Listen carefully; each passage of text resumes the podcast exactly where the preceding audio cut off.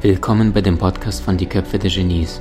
Mein Name ist Maxim Mankewitsch und in diesem Podcast lassen wir die größten Genies aus dem Grabau verstehen und präsentieren dir das spannende Erfolgswissen der Neuzeit.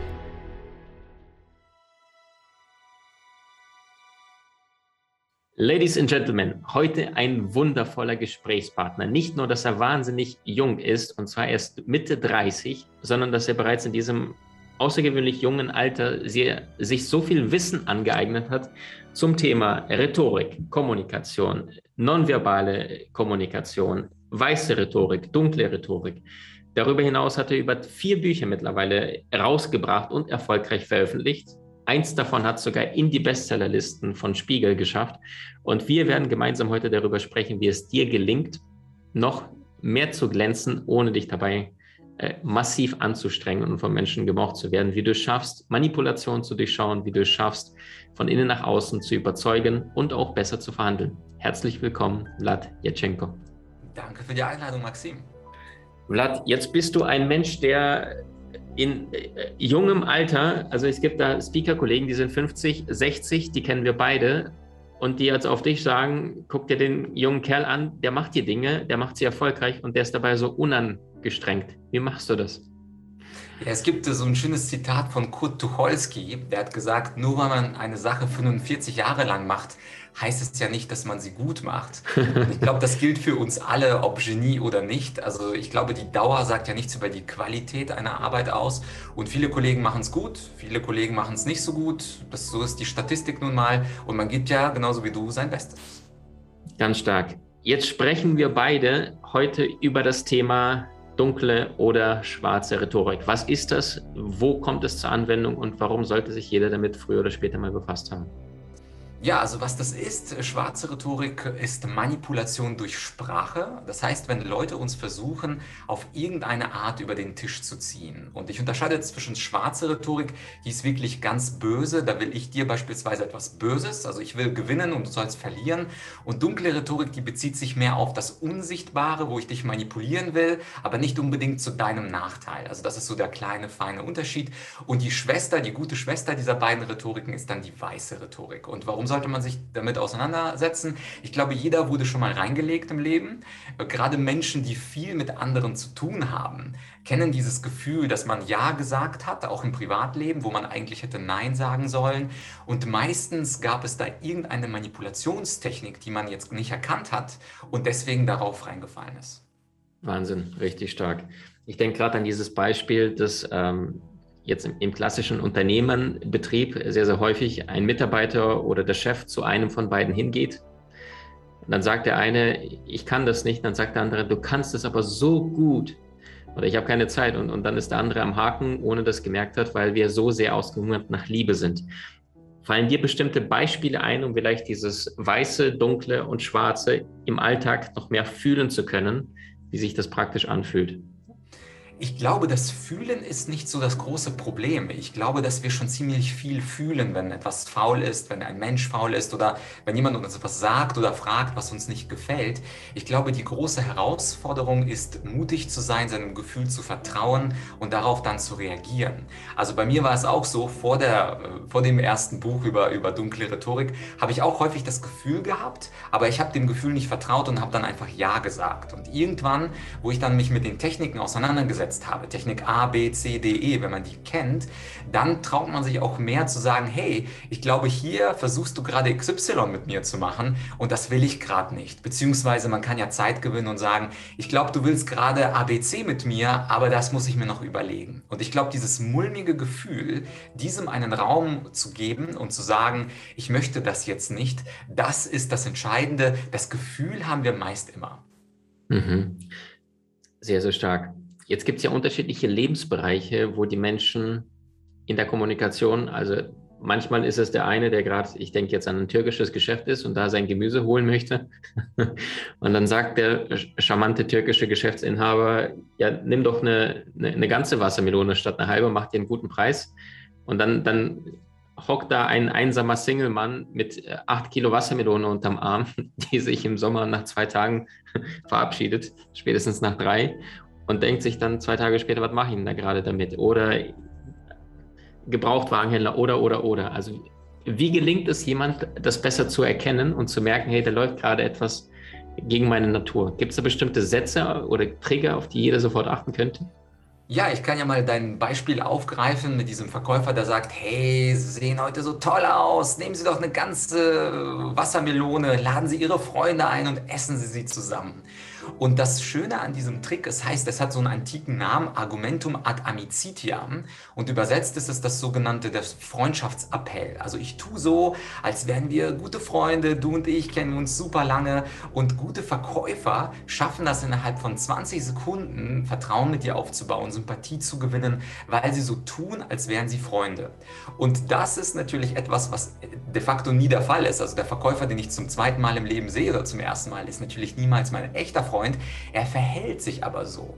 Und deswegen sage ich auch immer, wenn jemand zu freundlich ist, dann musst du aufpassen. Das bedeutet also, wenn Leute von Natur aus aus dem Nichts dir Komplimente machen, dich anlächeln, dich umgarnen, dann fühlt sich das ja schon ein bisschen komisch an. Und das ist genau dieses mulmige Gefühl, was ich angesprochen habe. Wenn das der Fall ist, dann sollten wir unsere Alarmglocken einschalten und denken, da läuft wahrscheinlich was Manipulatives ab. Und gerade Verkäufer, ich mache ja auch Verkaufstrainings, werden geschult, innerhalb von wenigen Sätzen am Telefon oder auch im Geschäft Sympathie aufzubauen. Da gibt es viele Tricks. Einer der interessantesten ist der Halo-Effekt, also der Heiligenschein-Effekt. Vielleicht kennen deine Zuhörer oder Zuschauer den Effekt. Das ist, wenn man mit einer unglaublich positiven einzelnen Eigenschaft seine ganze Person umstrahlt. Also beispielsweise, man hat eine unglaublich schöne Fliege, ein schönes Kleid, eine schöne außergewöhnliche Frisur.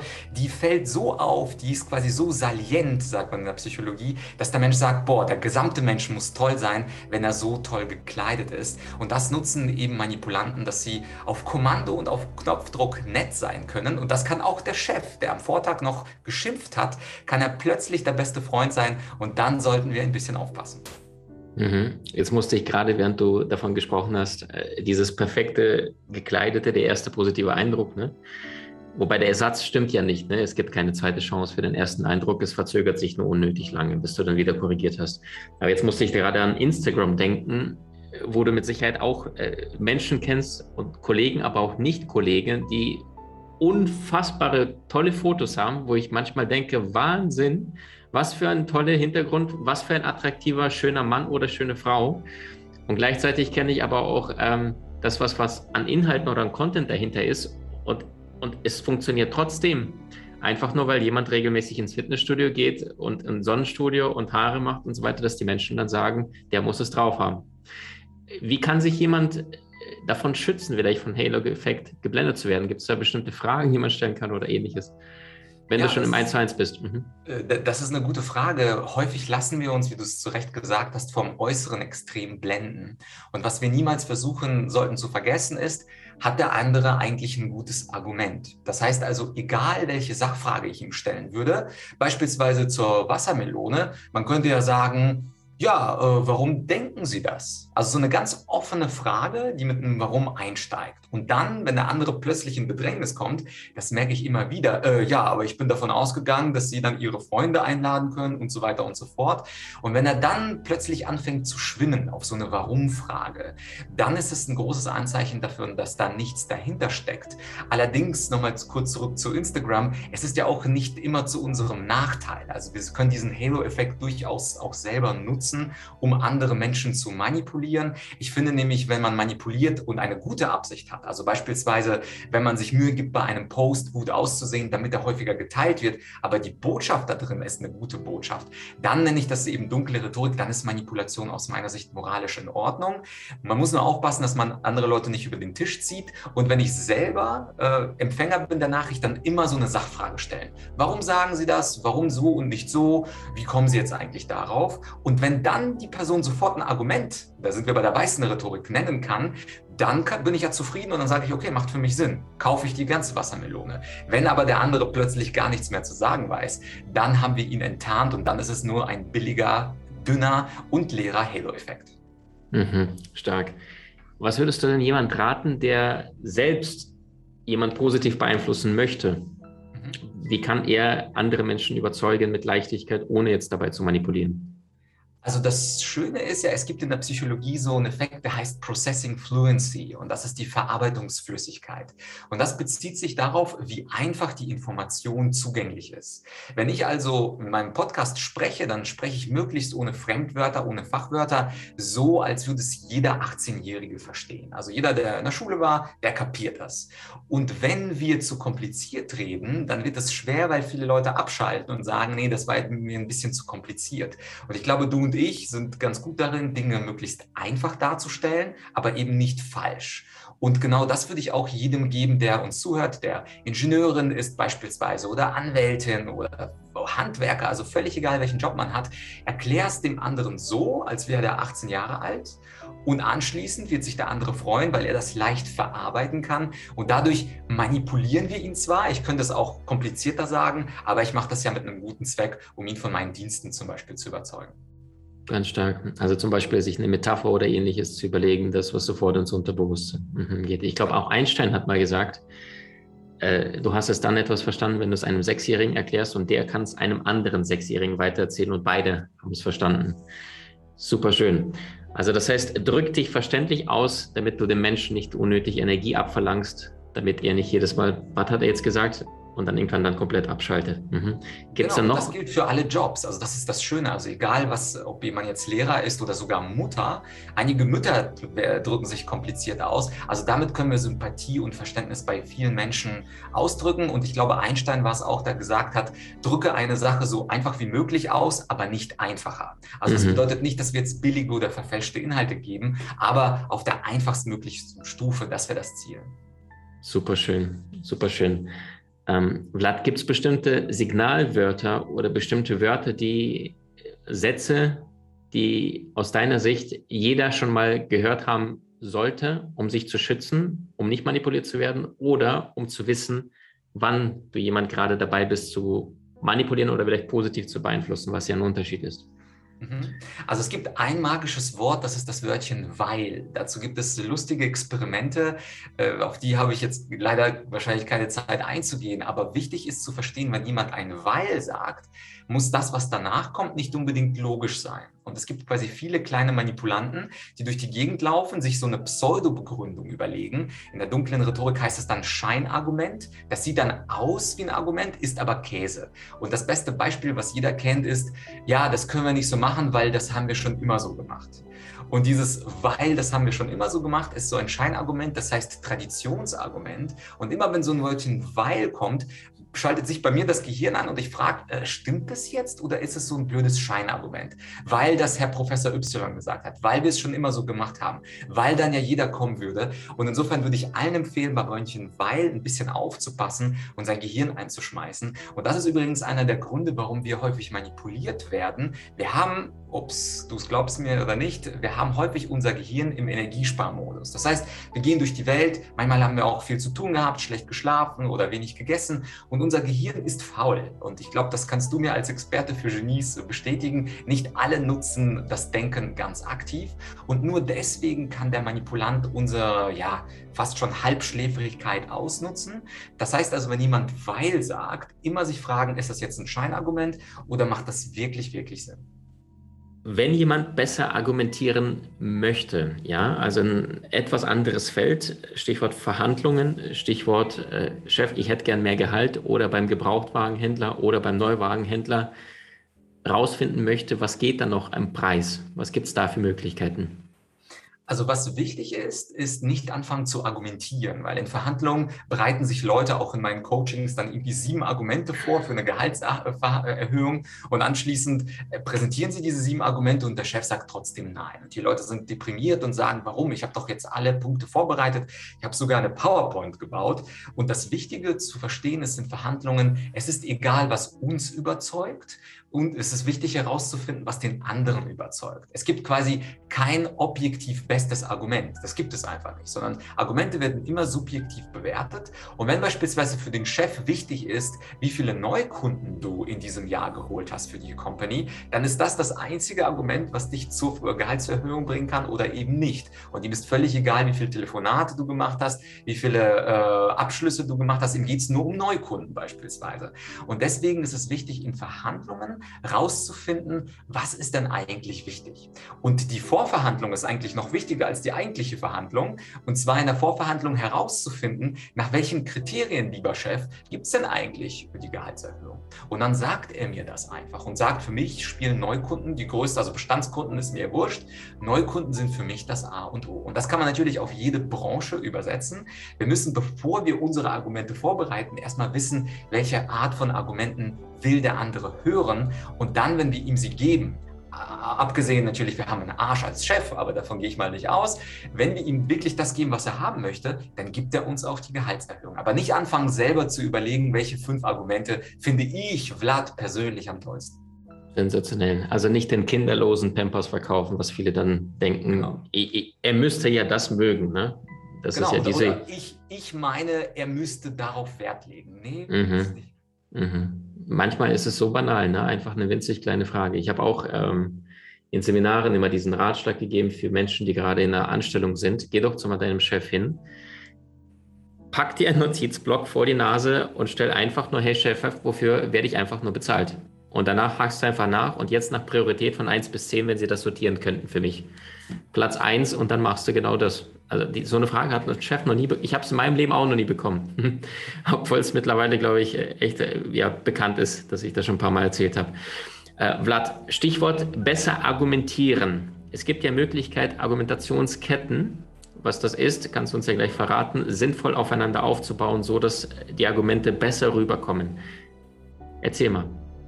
Ja, also es gibt da so ein schönes Modell, was ich in meinem Buch ähm, habe, Weiße Rhetorik, das heißt das Sexy-Modell. Das kann man sich super leicht merken. Und zwar besteht ein Argument aus vier Ketten oder aus vier Punkten, die man miteinander verketten kann. Das S steht für Statement, also ich fange immer an mit einer Behauptung, die ich dann begründe. Und die zweite Ebene ist dann die Explanation, dafür steht das E. Ich muss also die These irgendwie begründen. Also einfach nur zu sagen, die FDP ist die beste Partei, das glaubt mir keiner, wenn ich dann erkläre, warum, dann könnte mir das jemand glauben. Und dann im dritten Schritt muss ich ein Beispiel geben. Leute, Menschen, Menschen lieben Beispiele, also wenn man ihnen was plastisch darstellt an einem Einzelfall. Und dann ist es aber noch nicht vorbei, weil dann haben wir zwar das X, das steht für Example, und das I ist eigentlich beim Argument mit das Wichtigste und das steht im Englischen für Impact und das sind die positiven oder negativen Konsequenzen. Und viele Leute wissen, dass zu einem Argument eine These gehört, eine Begründung und ein Beispiel. Das ist jetzt nicht, äh, nichts Weltbewegendes. Was sie aber vergessen, ist dieser Impact. Und das Problem ist, wenn ich den Leuten nicht sage, was für eine Konsequenz das hat, dann wird, wird, der Mensch mir sogar glauben. Also er wird sagen, ja, Blatt macht für mich absolut Sinn und dann steht er auf und, und, geht weg und verändert nichts in seinem Leben. Bedeutet also, am Ende jedes Arguments soll ich natürlich den Leuten sagen, warum ist es für sie nützlich oder warum ist etwas für sie schädlich. Und wenn das, wer das vergisst, der hat dann danach keine Handlungsänderung. Und ich glaube, das ist für uns Coaches und Trainer auch extrem wichtig, immer zu sagen, was ist denn jetzt die Konsequenz? Also wenn du zum Beispiel ein Buch schreibst, dann ist es gut zu sagen, was wichtig ist ist. Aber du musst natürlich dem Leser auch mitteilen, was ist denn die Konsequenz, wenn du es anwendest. Wenn du es nicht schaffst, dann wird das Buch einfach irgendwo im Pappkarton landen und nie angewendet werden. Stark. Könntest du ein Beispiel nehmen für das Sexy mit I hinten, Freunde? Ja, weil ich, ich habe jetzt mit Y schon gedacht. Ähm, aus dem Alltag, was jeder vielleicht, ah, jetzt verstehe ich das E, also an einem konkreten Beispiel runtergebrochen. Mhm. Sexy. Okay.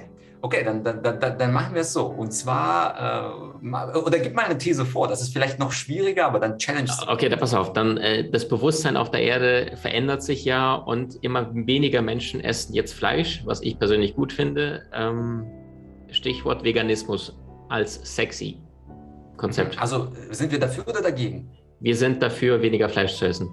Okay, wir sind dafür, weniger Fleisch zu essen. Alles klar. Also These lautet, ich finde es toll, wenn Menschen weniger bis gar kein Fleisch essen. Warum ist das so? Jetzt bin ich also schon auf der Explanation-Seite. Es ist nicht nur aufgrund des Klimawandels wichtig, weil Methan mit den größten Beitrag hat, äh, weil dass unser Klima sich erwärmt, sondern viel wichtiger ist der moralische Aspekt, nämlich dass Tiere genauso wie Menschen ein Bewusstsein haben und Schmerzen wahrnehmen können.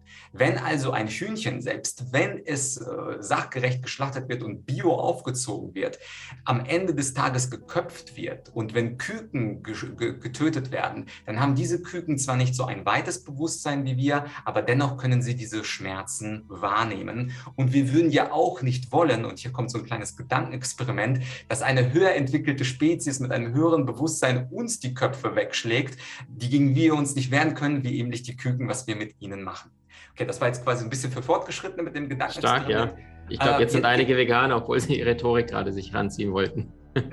Weiter, ja. Zieht.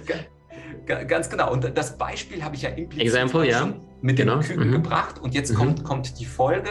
Wenn wir also moralische Wesen sein wollen, die mit einem nicht nur gesunden eigenen Bewusstsein, sondern auch dem Bewusstsein für unsere, ähm, für unsere lebendige Umwelt sein wollen, dann müssen wir zumindest anstreben, weniger Küken zu essen. Denn wenn wir es nicht tun, handeln wir durch Unterlassen und fügen den Küken, den Kühen, den Rindern und allen Tieren dieser Welt äh, großes Leid hinzu. Und jetzt würde ich noch eine Zahl heraussuchen. Es sind, glaube ich, 60 Millionen Küken, die dann in kurzer Zeit äh, eben geschlachtet werden. Das würde ich aber noch nachschauen. Und diesen Schmerz können wir vermeiden, wenn wir vegan werden.